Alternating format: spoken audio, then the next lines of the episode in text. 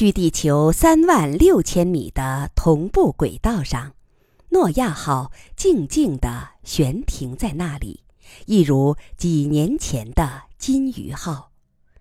从外观上看，它没有金鱼号壮观，因为它的尺度逊于前者，外形也过于几何化，缺乏个性。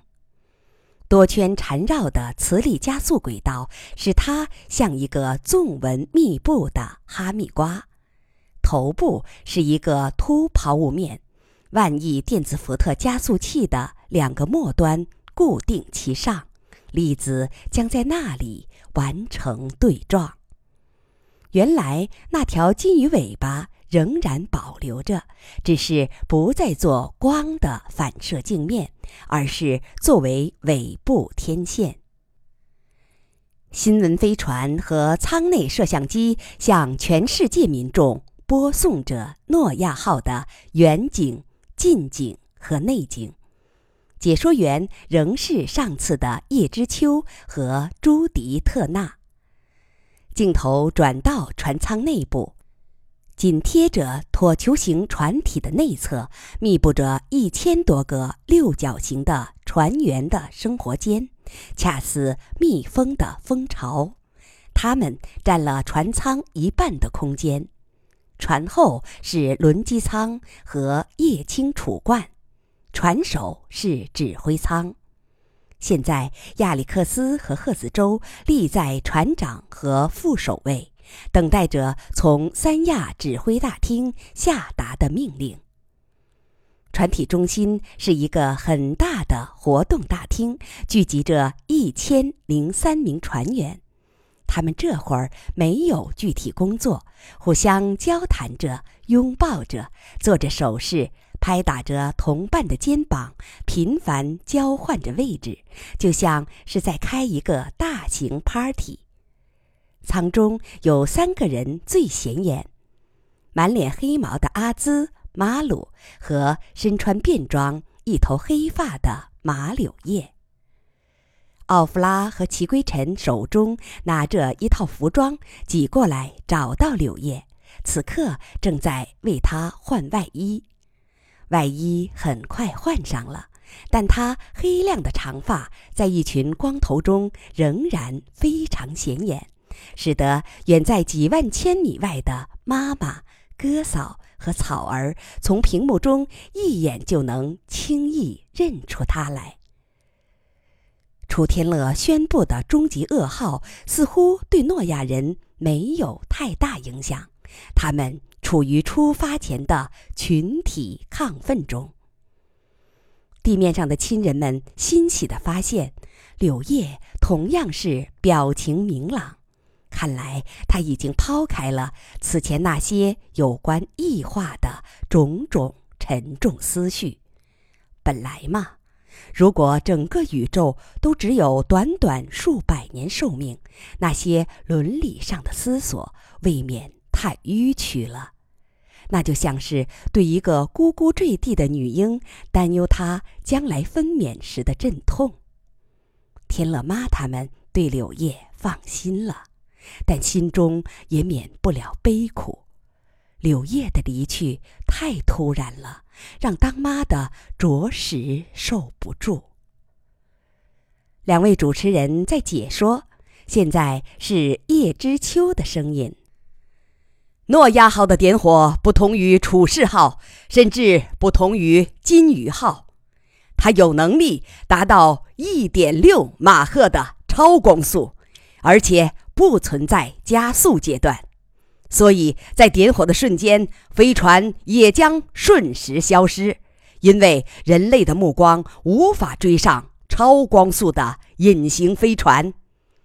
这是汪洋恣肆的神力，无论是耶和华、宙斯还是朱庇特都无法做到，简直超越了人类最瑰丽的想象。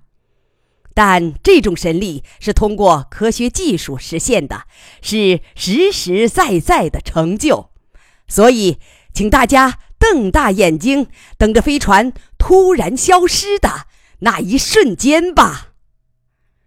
朱迪接着解说：“飞船的第一站是木星，它将在那里实验高速状态急停工况和模拟采氢工况。现在，新上天的楚马望远镜已经对准了木星，让我们屏住气息，等待那里传来的好消息吧。民众们，包括两位解说员，此刻还不知道那个终极噩耗。所以，众人中洋溢着出征前的亢奋。起航时间到了，万籁俱寂，单调的倒计数声敲击着凝固的空间。六、五、四、三、二、一，点火！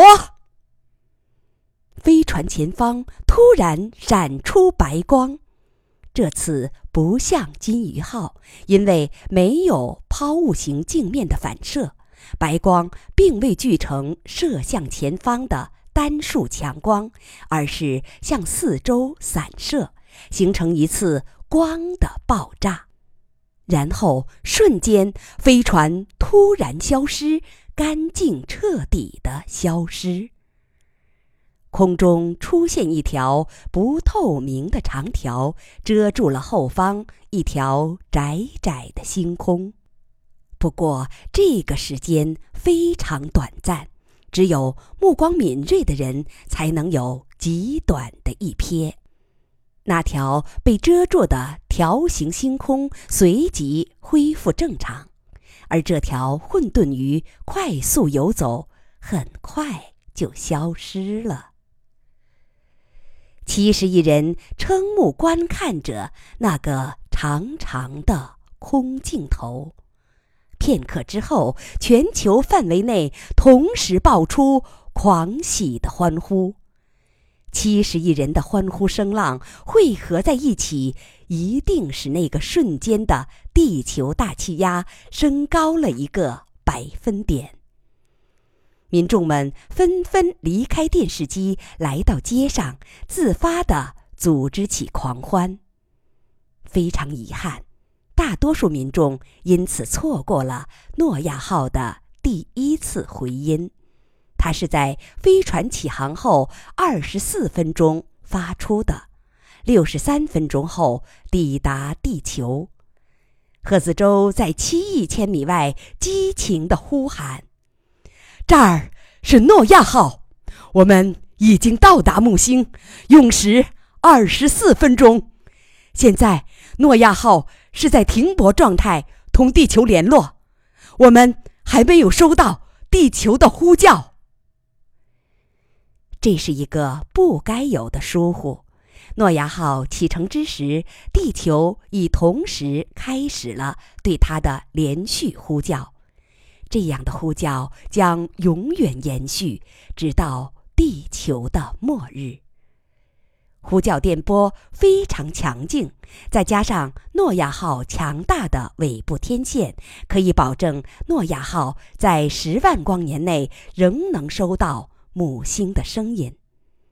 但，本来呼叫该提前十五分钟开始的。以诺亚号启程时刻为时间原点，一点六马赫的诺亚号在二十四分钟后到达木星，但地球的呼叫电波在三十九分钟后才能抵达。超光速的诺亚号像是闯入天宫的孙猴子，把一切经典程序全打乱了。而智慧的科学神奇们还没学会适应新秩序。